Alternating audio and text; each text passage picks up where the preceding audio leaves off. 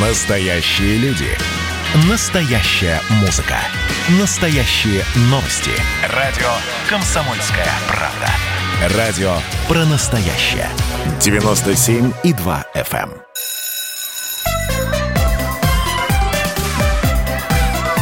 Родительский вопрос. На радио «Комсомольская правда».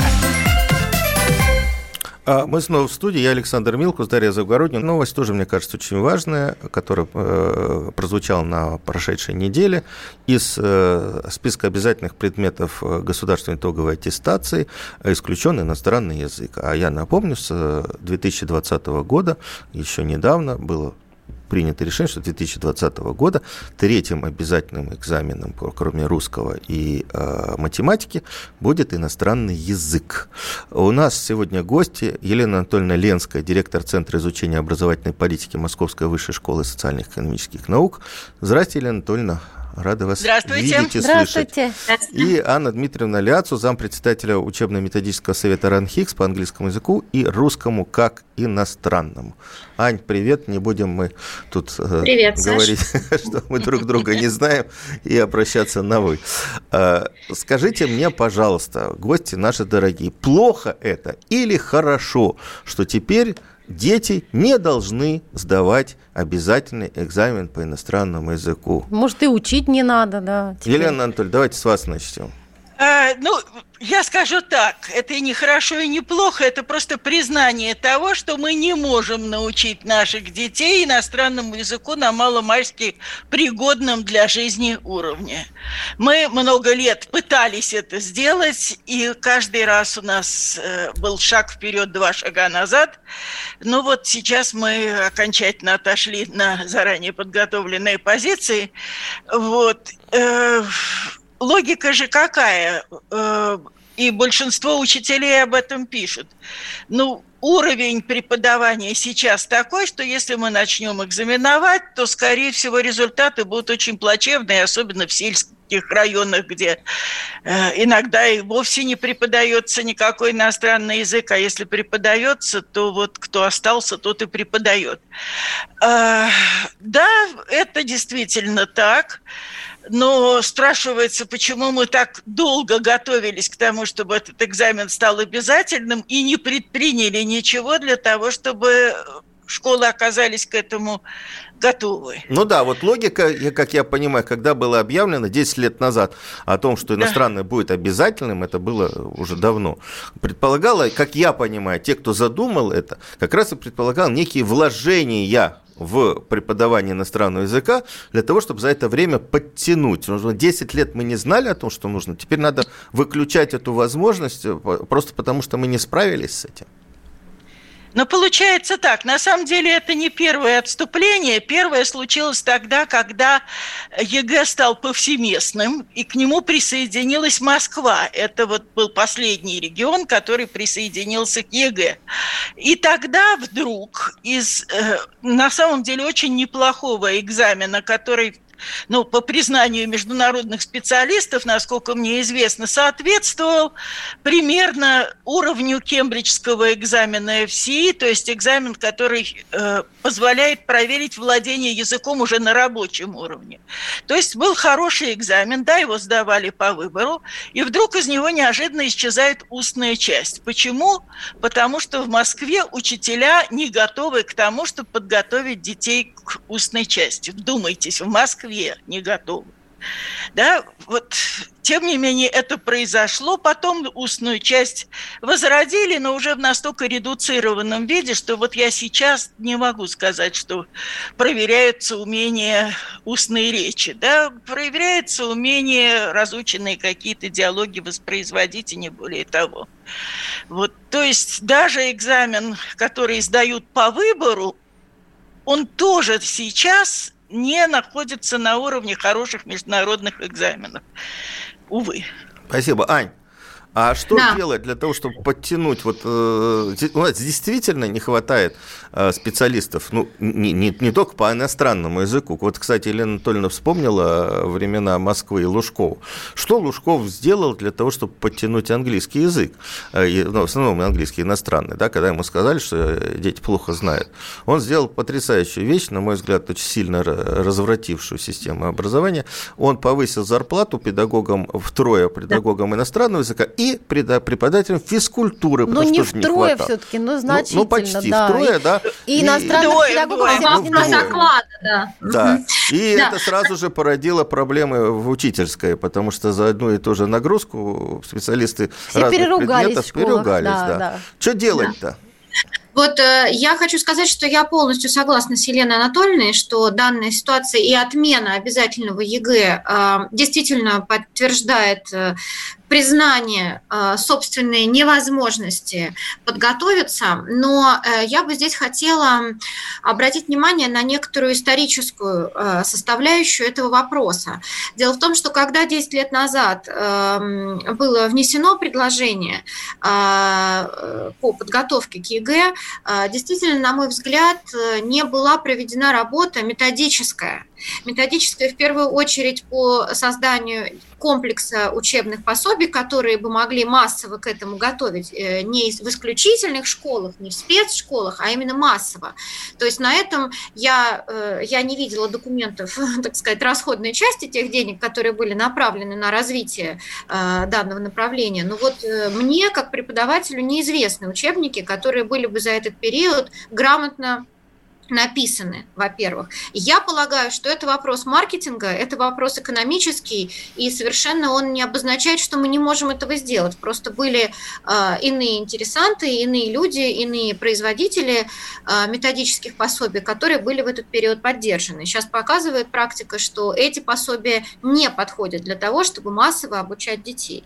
И второй момент, э, и я могу сказать, что в Ранхиксе мы сейчас э, стараемся своими силами а, сделать все возможное а, в этом направлении. Второй момент, а, не были учителя подготовлены и не была проведена работа с учителями, то есть не были проведены обучающие программы, которые бы учителей, в том числе дальних школ, далеких школ, далеких регионов, действительно смогли бы к такой работе быть готовыми. В этом смысле мне представляется, что отвечая на ваш первый вопрос, хорошо ли, что экзамен отменили, я действительно считаю, что его хорошо, что отменили, потому что в том состоянии, в котором методическая, эм, так сказать, копилка по иностранному языку находится сейчас, э, она не дотягивает до того, чтобы дети могли эм, адекватным образом готовиться.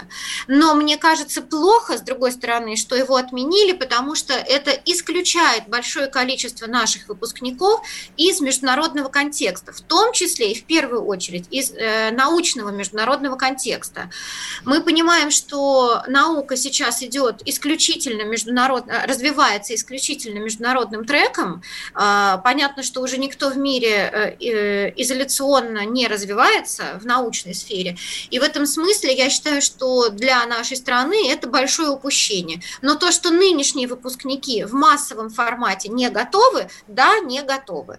Отменили экзамен, это разумно? Ну, конечно, это разумно в данной ситуации, потому что что детям-то делать, если они Для сейчас... учителям. Ну и учителям, безусловно. То есть это как бы, э, знаете, это принцип э, из двух зол выбирать меньшее. Да, но вообще-то говоря, это так себе принцип, не очень. Ну, мне кажется, что тогда нужна какая-то программа для того, чтобы подтянуть преподавание. Ну, не только, кстати, иностранного языка, а вот э, я в этом году участвовал в собеседовании ребят, которые поступают в высшую школу экономики. Географии у них практически нету. История у них просто пунктиром, они не Лаба. очень себе представляют. Вот им нужно было сдавать э, для поступления на журфак э, литературу, там язык э, и там обществознание, не помню какой-то, иностранный язык. А все остальное по боку То есть это то, что называется, да, э, у Кузьмы Прудкова специалист подобен флюсу, полнота его односторонняя. А журналист не может знать, не знать географию, основы экономики, историю своей страны, не может. Вот, вот, вот, то есть, э, если мы сказали А, и сказать, что мы не можем сдавать и, и, и иностранный язык, видимо, нужна какая-то программа для поддержки, для развития этого языка. А, вы знаете, я здесь скажу так. Такая программа была, и Анна совершенно права по поводу того, что учебники, по которым сейчас учат, более того, которые навязывают школам, они абсолютно не годятся. Я прямо скажу. Есть такой учебник Верещагиной. Он написан в 60-е годы. Он абсолютно не коммуникативный. Но когда-то он был учебником для специализированных школ. И теперь 50 лет назад. Его да, 50 лет назад. Теперь его суют во все школы, которые начинают обучать иностранному языку. Раньше он рассчитан на другие часы совсем. То есть он категорически не подходит. Но мы знаем, кто издает этот учебник. Удобно издавать то, что издавалось всегда, потому что это дешевле. И вот ну и учителя, скажем честно, к нему привыкли. Да не привыкли они. Многие, я знаю нескольких учителей, которые ушли из своих школ в частные, именно потому что не, не могли по этим негодным учебникам работать. У нас, к сожалению, очень учебникозависимая школа. Это, кстати, беда наша, потому что уж слишком мы привыкли ориентироваться исключительно... Это правда. Не только по английскому, только по иностранным, да. Ну, да, я... вот, вот давайте Значит... а, а, одну секундочку. У нас э, необходимый там технический перерыв, одна-две минуты. Э, будут там рекламы, там новости. И вернемся. Мы вернемся в студию. Родительский вопрос. На радио «Комсомольская правда».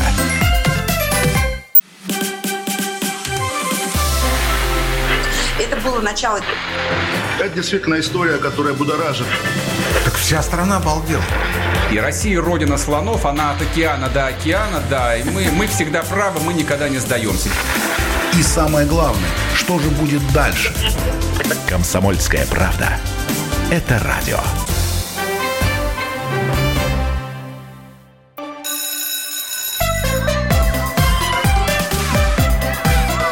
Родительский вопрос. На радио «Комсомольская правда». А, мы вернулись в студию. Александр Милкус, Дарья Завгородняя. Говорим про судьбу ЕГЭ по иностранному языку. Вернее, судьбы уже нету, потому что экзамен обязательно по ЕГЭ э, по иностранному отменили. С 22 года он должен был быть обязательным. Э, наш сегодняшний гость Елена Ленская, директор Центра изучения образовательной политики Московской высшей школы социальных и экономических наук, и Анна Ляцу, зампредседателя учебно-методического совета РАНХиГС по английскому языку и русскому как иностранному. Аня, вот я, например, не очень согласен с э, тем, что ты сказала, о том, что мы таким образом э, ограничиваем доступ э, ребят к международным научным ну, статьям и сотрудничеству. Вот мне кажется, дети, которые мотивированы изначально, да, а это те, кто занимается наукой, они, в общем-то, и мотивированы, они как раз иностранный язык и учат. Будут учить сами? И сами да. выучат. И я вот, честно Дома. говоря, ни одного ученого, который хоть как-то не общается сейчас молодого а, на английском или там на немецком, немецком или на французском, я не знаю. А вот потери будут для тех, кто, ну, я надеюсь, что восстановится экономика, и люди опять поедут там в Турцию, в Европу и в Азию, да, и вот там твоя моя не понимай – да, и, и, и вот это средний уровень э, людей, которые не могут хотя бы там ну, да, спросить, и мы будем как пройти. По-прежнему а... производить впечатление малообразованной нации, потому что мы не говорим по-английски. Ну, хотя бы, да. До вот. сих пор все никак не заговорим. И от этого, конечно, да, да, грустно, грустно да. несколько. Ну, вот, э, Саш, я хочу немножко прокомментировать. Да. Когда я сказала научную составляющую, я не имела в виду э, исключительно, знаешь, участие в конференциях или там написание научных статей статей. А, сейчас наука уже становится достаточно коммерциализированная, поэтому я полностью согласна с тем, что ты говоришь. Я имею в виду, а, наверное, не чисто научную составляющую, а вот научно-коммерческую, научно-экономическую составляющую а, наверное, я не, совсем точно выразилась, да, я согласна с тобой полностью. Но знаете, э, понимаете, у нас же сейчас вот тоже странно слышать, что за 10 лет не, был, не была выработана единая методика э, единый методический пособие, это система пособий, база методическая, да, э, странно, потому что сейчас именно цифровые технологии, они в самой значительной степени, мне кажется, касаются технологий изучения иностранного языка. Потому что в чем проблема Безусловно. наша с иностранным языком? Что мы не можем слышать, мы не можем э, на слух воспринимать, а сейчас огромное количество возможностей. Вот там можно песни изучать, можно услышать, как они звучат, можно э, услышать речь английскую. И... Возможности огромные, да. но надо учить учителей с этим работать, и надо давать им возможность с этим работать. Им нужно, их нужно этому обучать, в этом смысл. Что Можно возможно... я здесь да-да. тоже добавлю, потому что мне кажется, что вообще говоря, у нас условия для изучения иностранного языка сейчас уникальные. То есть у нас да классы делятся на группы, почти ни в одной другой стране этого нет. Ну, только на постсоветском пространстве это продолжается, да? У нас очень рано начинается изучение иностранного языка. Но интересно, что вот когда вводится какое-то новшество, вот такое впечатление, что люди, которые его вводят, делают все для того, чтобы эффекта не получилось. Потому что ввели обучение иностранному языку с начальных классов, замечательно но в этом возрасте не может быть меньше трех уроков в неделю, потому что дети не успевают удержать то, что им дали на предыдущем уроке. Так детская память устроена. Нет, сделали два. В результате эффект нулевой от этого обучения раннего, которое э, очень могло бы сработать на благо изучения иностранных языков. С учебниками я закончу. Э, не то, чтобы у нас не было хороших учебников, как раз большинство учебников, которые вполне соответствуют международным нормам по всем, во всех отношениях, из списков исчезли, остались устаревшие учебники. Ну, чья это политика, я представляю возможность подумать самостоятельно. Вообще говоря, история иностранных языков в нашей стране трагична, потому что по ней можно примерно предсказать, куда идет страна. Вот э, мало кто знает, но как только случилась Великая Октябрьская революция, одним из первых декретов была отмена обязательного изучения иностранного языка. Зачем? У нас будет мировая революция, и все будет хорошо. И без иностранного языка. Ну, как, да. Ну, мне кажется, что вот, э, знаете, есть такие э, комментаторы, которые говорят, слава богу, что отменили ЕГЭ, пусть они вообще его не учат, потому что они, если выучат, уедут за границу. По-моему, это вот. какая-то очень убогая логика. Кто хочет, тот и так выучит и, и, и уедет.